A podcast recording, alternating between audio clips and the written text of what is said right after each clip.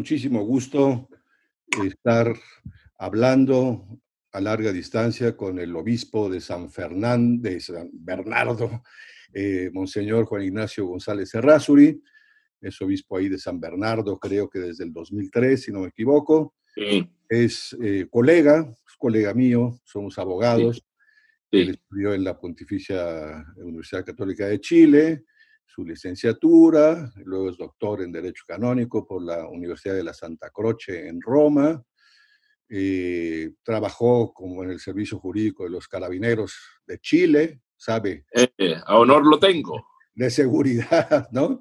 Claro. Eh, tiene un hermano sacerdote, yo le gano ahí porque yo tengo dos.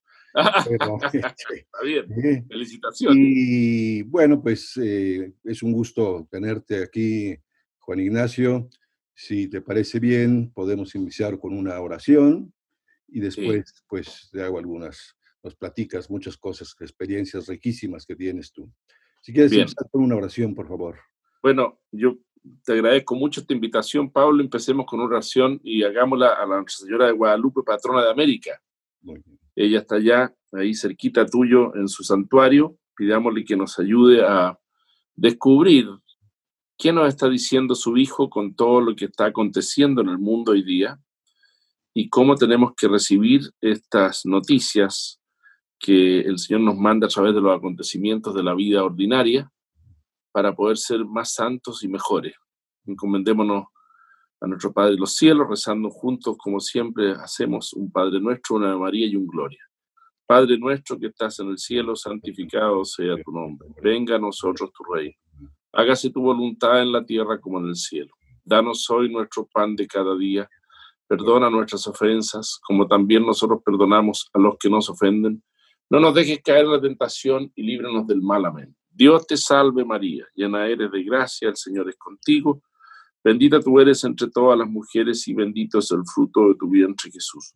Santa María, Madre de Dios, ruega por nosotros pecadores, ahora y en la hora de nuestra muerte. Amén. Gloria al Padre y al Hijo y al Espíritu Santo, como era en un principio, ahora y siempre, por los siglos de los siglos. Amén. Bueno, un saludo, Pablo. Un saludo. Eh, seguimos con mucha alegría tu, página mm. Y vemos que nos tiene muy presente con la gracia de Dios. Es un eh, elemento habitual de nuestro em, trabajo aquí pastoral. Eh, buenas páginas web donde podamos sacar, conocer y publicar material que sirva al pueblo de Dios. Y también agradezco mucho esta instancia tuya y esta idea tuya y de todos ustedes de, eh, en la realidad que estamos viviendo, juntarnos de esta manera tan misteriosa que estamos descubriendo en la iglesia, misteriosamente. O sea, es cierto que el Papa llama por teléfono, pero hoy día podría ser que hagamos una reunión de cardenales en todo el mundo por este sistema. Y ahorremos un montón de, no solamente recursos, sino que eh, cada uno pueda aportar desde su lugar, como aquí estamos haciéndolo así, la reunión de la conferencia, del comité permanente de la conferencia en que estoy yo, la hacemos por este sistema y realmente uno dice, qué asombroso, es cierto, esto no sustituye lo presencial, mm. pero ayuda mucho. Así que aquí estamos viviendo este momento con mucha alegría, pero también con muchos eh, eh, dolores, porque prevemos que va a ser una cosa muy grave para el futuro, para todos nuestros países. Si quieres, me preguntas algo, no sé. sí, bueno, pues tú has sido un obispo muy movido. Tuve pues la gracia de poder estar ahí en tu diócesis, San Bernardo, y realmente me impactó muchísimo la gran cantidad de iniciativas que tú has sacado. No sé si nos puedes contar algo, es decir, por ejemplo, ¿qué le recomendarías a muchos obispos que nos están escuchando, independientemente del coronavirus o no, cosas que tú dices, después de tantos años he aprendido esto? y esto no, no, no fue funcionado. Experiencias de obispo que se ha bajado ah. los pantalones. Yo voy a cumplir 17 años de obispo aquí y mm, con la gracia de Dios permanezco aquí en el sentido de que eso me ha permitido hacer, eh, tomar iniciativas de largo plazo. Por ejemplo, una iniciativa de largo plazo importante es el seminario, ¿no es cierto? Hemos tenido en Chile, como en muchos países, una crisis completa de los seminarios. Cuando yo me hice obispo, me hice obispo el Santo Padre el año 2003, había en Chile 270, mm, 300 seminaristas. en los siete u ocho seminarios que había en Chile. Hoy día hay 110 en todo el país. Em, ¿Cuáles son las causas de esto? Son muy profundas y tienen que ver con la situación del mundo, de la iglesia, de la juventud, etc. Pero la dedicación de un obispo al seminario. Es decir, lo primero que hicimos eh, aquí fue empezar a rezar todos juntos, todos los días, en todas las celebraciones eucarísticas, la oración por las vocaciones. Y ya se la sabe todo el mundo en memoria. Divino Jesús, que quiere que pidamos al Señor de la mía, que envíe más, y se larga. Hoy día el Señor nos ha regalado, tenemos 27 seminaristas, cosa que en nuestro país es completamente fuera de lo común. Eh, y han pasado cosas milagrosas que implican que ha llegado gente de otros países, de otros movimientos, de asociaciones, cosas que yo, yo, yo como se lo expliqué al Santo Padre el mes de enero, le, le son manifestaciones del amor de Dios y milagros del Señor. pero el tema es eh, dedicar los mejores o los más preparados sacerdotes al seminario y uno mismo dedicarse al seminario. Entonces, eh, por ejemplo, yo por lo menos eh, durante muchos años he hecho clase de derecho canónico, de teología pastoral, de, lo que sea necesario en, en, el ámbito más o menos de mi competencia, pero también la presencia física, la presencia habitual, por ejemplo, misa dos veces a la semana con el seminario, con la comunidad propedéutico, con los teólogos, eh, a comer con ellos, hoy día voy a almorzar con ellos, estar con ellos, barrer las hojas de, de, la casa con ellos, em, em, salir el verano con ellos, fuimos, al, fuimos a, vacaciones juntos, siempre vamos, hemos ido al sur cuando éramos menos, ahora vamos a, por aquí cerca, a la playa, y tenemos una casa, una casa ahí y medio nos arreglamos como podemos, pero estar con ellos, conocerlos, que ellos puedan hablar al obispo. Es una cosa para mis hermanos obispos em, delicada, porque yo no soy el rector del seminario. Mm. Yo tengo que respetar los ámbitos. Y ahí está la sabiduría que hay que pedir al Señor para dejar que las cosas sigan su curso, pero al mismo tiempo estar muy cerca de ellos. Mm. Y después, esa es una primera experiencia y que el Señor nos va regalando Aquí se han ordenado en el tiempo que llevo yo unos 16, 17 sacerdotes, ¿ya? Todos salidos del seminario. Somos, cuando empezó el anterior obispo, Monseñor Fuensalía, esta diócesis, en San Bernardo había 13 sacerdotes, 14. Y era el mismo territorio que ahora y había 20, 20 parroquias Hoy día hay 40 parroquias y 60 sacerdotes, con la gracia de Dios, trabajando de a poquito, de a poquito, de a poquito. Y la inmensa mayoría, casi todos, diría que un 95%, 90%, eh, salidos de aquí o religiosos de congregaciones que han llegado a establecerse aquí, algunas. Llegaron, por ejemplo, eh, la Fraternidad del Camino del Brasil, llegaron los, eh, la Fraternidad de eh, los hijos Yusani, por ejemplo, llegaron aquí de, Chile, en la fraternidad San Carlos Borromeo. Eh, han llegado religiosas de Argentina, han llegado religiosas de Brasil también, y ahora estamos buscando algunas de México, mm. que, que, quieren venir para acá y que son, son las... Eh, son la, la, de la caridad de, de María Inmaculada. Mm. se claro, estamos, estamos en contacto con ella. Para, porque tenemos aquí, eso, entonces ese es un tema. Otro tema, así que hoy día yo como obispo, después de 17 años, es, yo aprendí de San José María a confiar en la gente. Y no puedo no confiar en la gente. Prefiero que equivocarme y que se equivoquen. A ser una especie de interventor que está metido en todo. Entonces, una cosa que nos falta en la iglesia, especialmente a los que tenemos que hacer cabeza, es dar a cada uno y dejar cada uno en su ámbito de competencia y confiar. Es preferible un error que con la gracia de Dios no será nunca un error gravísimo, puede serlo algunas veces, eh, que em, esta visión de ¿qué hacemos, Monseñor? No sé. Usted el párroco aquí. Monseñor, ¿abro la iglesia o no la abro? ahí están las instrucciones, usted decide, mire para el cielo y decida. Si usted lo hace mal, va a tener que decir, chuta, parece que abrir iglesia y no. Y esa es una idea muy importante, confiar. Yo creo que de repente, cuando el Santo Padre nos ha hablado de clericalismo, algo tiene que ver con esto, ¿no? O sea, una especie de em, intervención en todo, saber todo, conocer todo, guiar todo, y no es así la iglesia. Eh, si uno lee el concilio y lee el código de derecho canónico que tú conoces igual que yo, se da cuenta de que hay un montón de eh, experiencia de delegación. Los consejos, el consejo económico, el consejo consultores, el consejo de gobierno, que es muy importante, una diócesis. O sea, un gobierno, no vamos a decir no se puede decir que la iglesia una democrática, como alguna vez escribió Cardenal Ratzinger, pero sí hay un sistema que el Papa actual le llama con mucha fuerza sinodal para decidir. Y eso es importante, escuchar a las personas, eh, estar atento y después decidir. Se necesita, se necesita tener gentes mayores de edad, no tratarlos como niños, ¿no? Ser sacerdote, Evidentemente. ¿no? Gente, ya, eres grande, actúa responsablemente, ¿no? evidente, eso yo lo tengo muy claro y lo aprendí quizá igual que tú em, de la formación que hemos recibido y, yo trato de, vivirlo. Y me ha ido bien con la gracia de Dios y el Señor nos ha premiado por eso. Y además hace que las cosas fluyan y no haya tensiones innecesarias. Siempre en la vida de una comunidad hay tensiones, eso lo vemos de San Pablo para adelante. Todo es muy, pero ahí tenemos otro elemento que he aprendido. Para los obispos que son jóvenes, hasta los cinco años uno no sabe lo que pasa.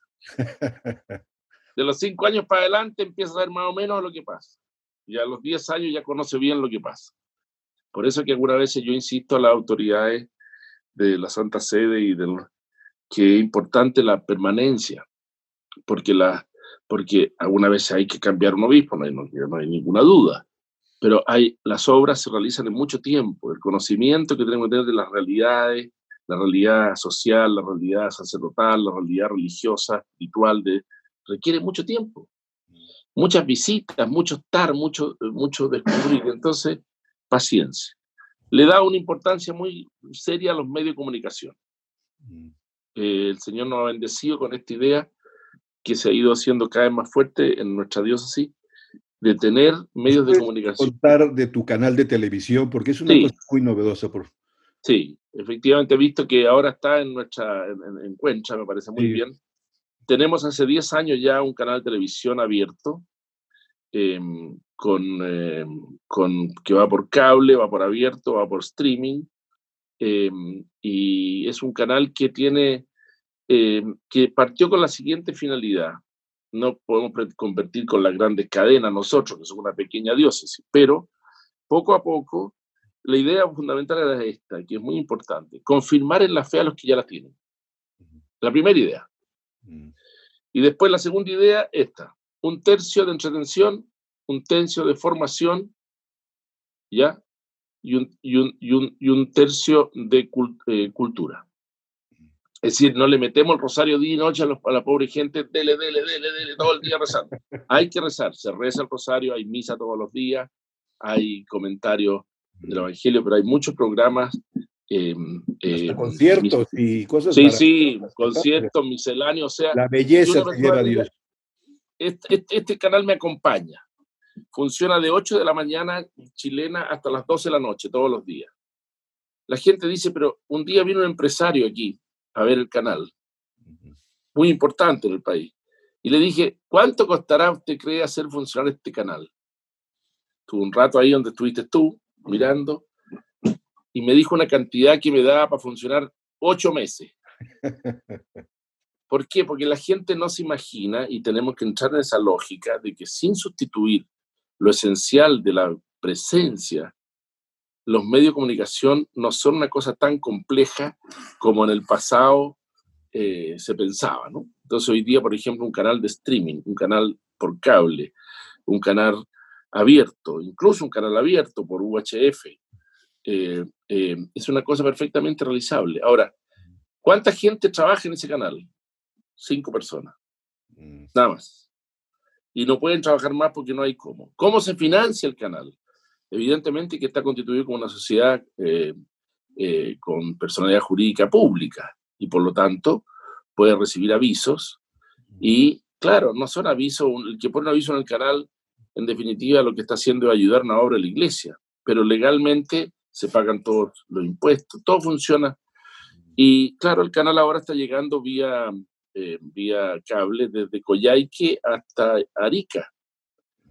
Y ahí transmitimos la misa, ahí transmitimos muchas, eh, tenemos nuestros matinales, como es la costumbre hoy día, ¿no es cierto? Ahora se hacen por streaming, con gente de aquí, con gente de una cosa mucho más sencilla porque el, canal ha sido como, ha costado meter la idea, también entre nosotros, entre los sacerdotes, entre, ¿por qué? Porque se ve una cosa como, y, es una cosa necesaria, igual que la radio, tenemos una radio, igual que la revista que tiene casi 30 mil, eh, 25 mil ejemplares, ahora la estamos sacando por, por, em, ya la recibí hoy, muchas gracias. Sí, sí, exactamente. Y ahí hay material de todo porque no podemos repartirla. Ahora, em, em, otra cosa importante son los sacerdotes. Yo una experiencia. Conocer los sacerdotes, eso a un obispo le cuesta mucho y a medida que uno se va poniendo viejo le cuesta más. Sabe más, pero tiene menos tiempo, se puede mover menos y, y algunas veces pienso yo que un elemento muy importante y lógicamente que un motivo de examen para un obispo es esta realidad. ¿Qué hacer? ¿Cómo estar cerca de ellos? ¿Cómo enterarse? Muchas veces ellos mismos nos dicen lo que les pasa eh, y uno no es adivino, no puede saber que uno está enfermo, eh, qué pasa con este que nos llama. O sea, sí, el tema que nos han hablado tantas veces en la iglesia, la paternidad, eh, es complejo porque es una paternidad de un jefe, es una paternidad de un superior. Em, lo hemos visto con mucha fuerza en el tema de los abusos. Yo he estado muy metido en eso desde hace muchos años, estoy en la Comisión Nacional de Prevención de Abusos y he tenido que mm, meterme en ese tema y, y, Chile ha sido un país que ha sufrido mucho por eso. ¿Y cómo hace uno cuando es eh, obispo y tiene un sacerdote que tiene la desgracia o tiene de cometer un, delito de esta naturaleza, y sobre todo con menores. Yo soy el padre y soy el juez. Soy el, entonces, eh, son cosas que hemos conversado también con las autoridades de Roma y con el mismo Papa, yo lo he conversado. Eh, es complejo, yo tengo que acogerlo, pero tengo que eh, hacerlo para juzgarlo. ¿Y cómo se hace esto? Entonces, pero son realidades que tienen su raíz teológica. el obispo no es padre y pastor porque se le ocurrió a un teólogo ponerlo en un libro. Es una realidad teológica que está ahí. Eh, el obispo es el vicario de Cristo en su diócesis. Algunas veces lo pienso y digo, qué cosa más tremenda. Esta cosa es una cosa. Eh, sí, pero es verdad. Entonces, yo creo que no, como nunca la iglesia ha estado sujeta a tantas em, eh, cosas nuevas y difíciles de resolver. Y algunas veces pienso en las autoridades superior, el Papa Francisco, en los que están ahí. Muy complejo todo, muy complejo todo. En el tema de los abusos, un tema muy eh, delicado, que algunos países ya han enfrentado con mucha fuerza, otros todavía lo están empezando a... Bueno, el fondo de toda la cuestión es un tema ascético espiritual. ¿Cómo se puede llegar a que un hombre de Dios, que ha dedicado su vida al Señor, que tuvo esa intención cuando lo hizo, que entró, pensemos, la inmensa mayoría con buena intención, así sacerdote, que se preparó siete u ocho años, ahora estamos nueve años, en la ratio nueva estamos nueve años, ¿ya? Em, puede llegar a una cosa así.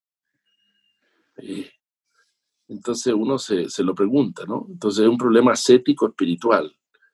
El fondo es una pregunta sobre el sacerdocio mismo. ¿Qué somos? Eh, y, una cosa tan aberrante, dejar que los niños se acerquen a mí, pero el Señor lo hacía para amarlos, para quererlos y para guiarlos hacia el reino del cielo. Entonces, hemos sufrido mucho por eso. Y hemos sufrido mucho porque un tema es los sacerdotes, otro tema son las víctimas. Perdón te, te, interrumpa porque nos llegan muchas preguntas de esas personas que están lógicamente heridas o escandalizadas o conocido casos, ¿qué les dirías ahora a toda esa gente que evidentemente, digo, es aberrante, pero que a veces con eso se han alejado de la iglesia, de la práctica. Sí. Mira, yo hay dos elementos, dos cosas importantes. Uno, las víctimas. Mm. Tratar con las víctimas es algo muy importante y a su vez muy complejo. Una persona que ha sufrido un, un eh, delito de esta naturaleza queda con una herida tremenda. Es raro el caso en que no se produzca un apartamiento de la fe.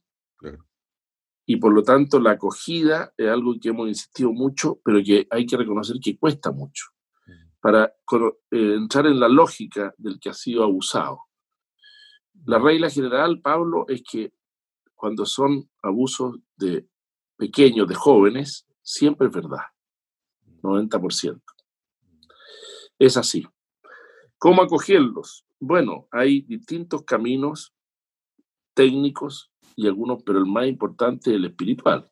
Tenemos la ayuda psicológica, tenemos la ayuda en, procesos de rehabilitación, pero sobre todo la cercanía, y eso es quizás lo que más nos cuesta porque es difícil. Un, se enfrenta. ¿Qué le diría a la gente que no estando afectada por esto se siente afectada porque dice, ¿cómo puede pasar esto en la iglesia yo me aparto? También nos ha pasado aquí. Bueno, quizás porque hemos hecho una iglesia muy centrada en nosotros mismos y en persona. El Papa cuando fuimos a Roma, el obispo chileno nos dijo una fuerza tremenda, cosa que produjo eh, muchos de mis hermanos. Eh, ¿Qué ha pasado que Cristo ya no es el centro de la vida de Chile, del país y de la iglesia? Mm. Eh, leído por el Papa nosotros solo. Después nos entregó el documento, se publicó después. Y yo creo que por ahí va la cosa. A mí me parece que no hay que tener ni cuadros de los obispos antiguos, de los nuevos, ni de uno mismo. Mm. Nada. Ni hablar. Si hay que escribir, se escribe por razón de la necesidad de guiar a la gente es el Señor. Pero esta, estos pequeños ídolos que algunas veces construimos en la iglesia, que aquí nos dieron muchos dolores de cabeza, aquí han caído ídolos de todos lados y grandes ídolos, idolatrados. Algunos hubo que echar abajo estatuas que estaban levantadas, echarlas, cambiarle nombre a, plazas y, parques, porque lo que se veía era una cosa y lo que la verdad era otra. Y de todos los lados, ¿ah? aquí hay partos medio yelamitas, por así decirlo. No es que hayan sido un... No, no, no, no. Sacerdotes religiosos, sacerdotes del clero diocesano, porque pensaban así. Todos pequeños o grandes ídolos, seguidos por mucha gente, y eso nos ha hecho mucho mal. No hay ningún otro Señor que el Jesús. Y eso que lo sabemos todos por, por libro. Bueno, ¿por qué se ha olvidado? Perdona que te no hay que, saltar, no hay que saltar ni a papas, ni a obispo, ni a cura, ni a laico, nada. Silencio. E, esa es la enseñanza del Evangelio. Yo trato de que en la medida de lo posible, porque no es eh, una persona que ejerce la autoridad, eso no es totalmente eh, eh, posible, no puede vivir escondido. Pero ahí está la sabiduría, porque pedirle al Señor la sabiduría para saber hacerlo sin quedar uno, por ejemplo, yo en lo personal, con, todo lo que escribo está apoyado en el magisterio y en los padres de la iglesia y en los grandes escritores cristianos. No hay ideas mías, sino que voy a buscarla donde está y la pongo y le pongo la cita. Porque es lógico, si San Gregorio ya hace mucho tiempo que escribió la, regla pastoral, ¿ya? Y la humana evita está escrita, yo no voy a venir a decir qué es lo que hay que poner de hablar sobre. Entonces, son cosas mucho, mucho figurar. Algo pasa aquí que no está bien, que es una cosa ascética, espiritual, de fondo en la vida de la iglesia, en la vida de nosotros los pastores, en la vida de los obispos, de los sacerdotes. En esta línea, perdona que te interrumpa, porque mucha gente nos está, son gentes que nos están escuchando que están metidos en internet, en cosas de catequesis, organización y tal, pero efectivamente hay mucho protagonismo, ¿no? ¿Qué hacer para efectivamente ser instrumentos y a su vez saber desaparecer? Yo aquí en la, la diócesis le he dicho muchas veces a los sacerdotes y ahora con más fuerza, oración, silencio y trabajo. Mm. Esas son las tres reglas básicas mm. para que las cosas caminen. Oración, vida interior personal. Si no se tiene, no se comprende por qué uno no tiene que figurar. Porque si la vida nuestra sacerdotal o de un laico en virtud del bautismo es eh, ser otro Cristo, y por lo tanto ir sustituyendo, ya no soy yo quien vive, sino que Cristo vive en mí, lógicamente que yo no tengo por qué aparecer. Podría ser cierto, y debe ser cierto, que la gente al verte vea al Señor. No, pero padre, esa cuestión es una teoría, onda, así o eso así. Es así. Los santos son eso. Entonces, la primera oración, vida interior. El que no tiene vida interior no puede comprender esto y entonces se produce lo que dice San Agustín. Non loco ni si desee, non cogitare si desee. Mm. Hablan todo el día en sí mismo y piensan todo el día en sí mismo. Y esa es la esencia. ¿Ah? Muy bien, maravilloso. Eh, nos, va, nos quedan pocos minutos. Eh, ¿qué, recomendarías eh, para la época que venga, como sea, del coronavirus en la iglesia, en la evangelización? En, ¿qué, se te ocurre? ¿Qué, ideas podrías sugerir? O sea, yo pienso, Pablo, que hay un cambio que se está produciendo, que tiene como muchas cosas, pero la vuelta a lo esencial y sencillo de la vida a la iglesia el dejar de lado las grandes estructuras y las masas. Acuérdate que van a cambiar muchas cosas. Se pueden acabar hasta las jornadas mundiales de la juventud. Porque van a decir, oye, vamos a juntar 6 millones de jóvenes aquí uno al lado de otro. No, no, no, cuidado, porque puede haber cualquier cosa. Bueno, el Señor está haciendo algo misterioso aquí. Y nosotros, como le decía la otra vez, estamos como el Nabucodonosor mirando la muralla y viendo que unos dedos escriben y decimos, ¿qué dice aquí? Y entonces tenemos que ir a buscar al profeta Daniel.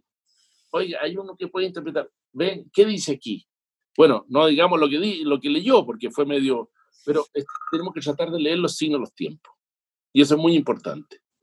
Y yo creo que va a haber cambios en la manera de vivir nosotros los sacerdotes, en la autenticidad, en la sobriedad.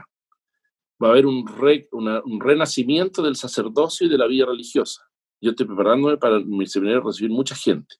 Y una cosa importante en lo inmediato, que aquí estamos ya en ello, va a haber mucha gente que va a sufrir más que con el coronavirus, que es la cantidad de gente que va a quedar desempleada en el mundo entero. Aquí ya vamos cerca de un millón y tenemos una campaña que se llama Cinco panes y dos peces en las dos diócesis. Yo estoy a cargo de la diócesis del lado también, de Rancagua, mientras se nombra el obispo y queremos conseguir 10.000 cajas de alimentos y de ropa nueva para 10.000 familias en la primera etapa.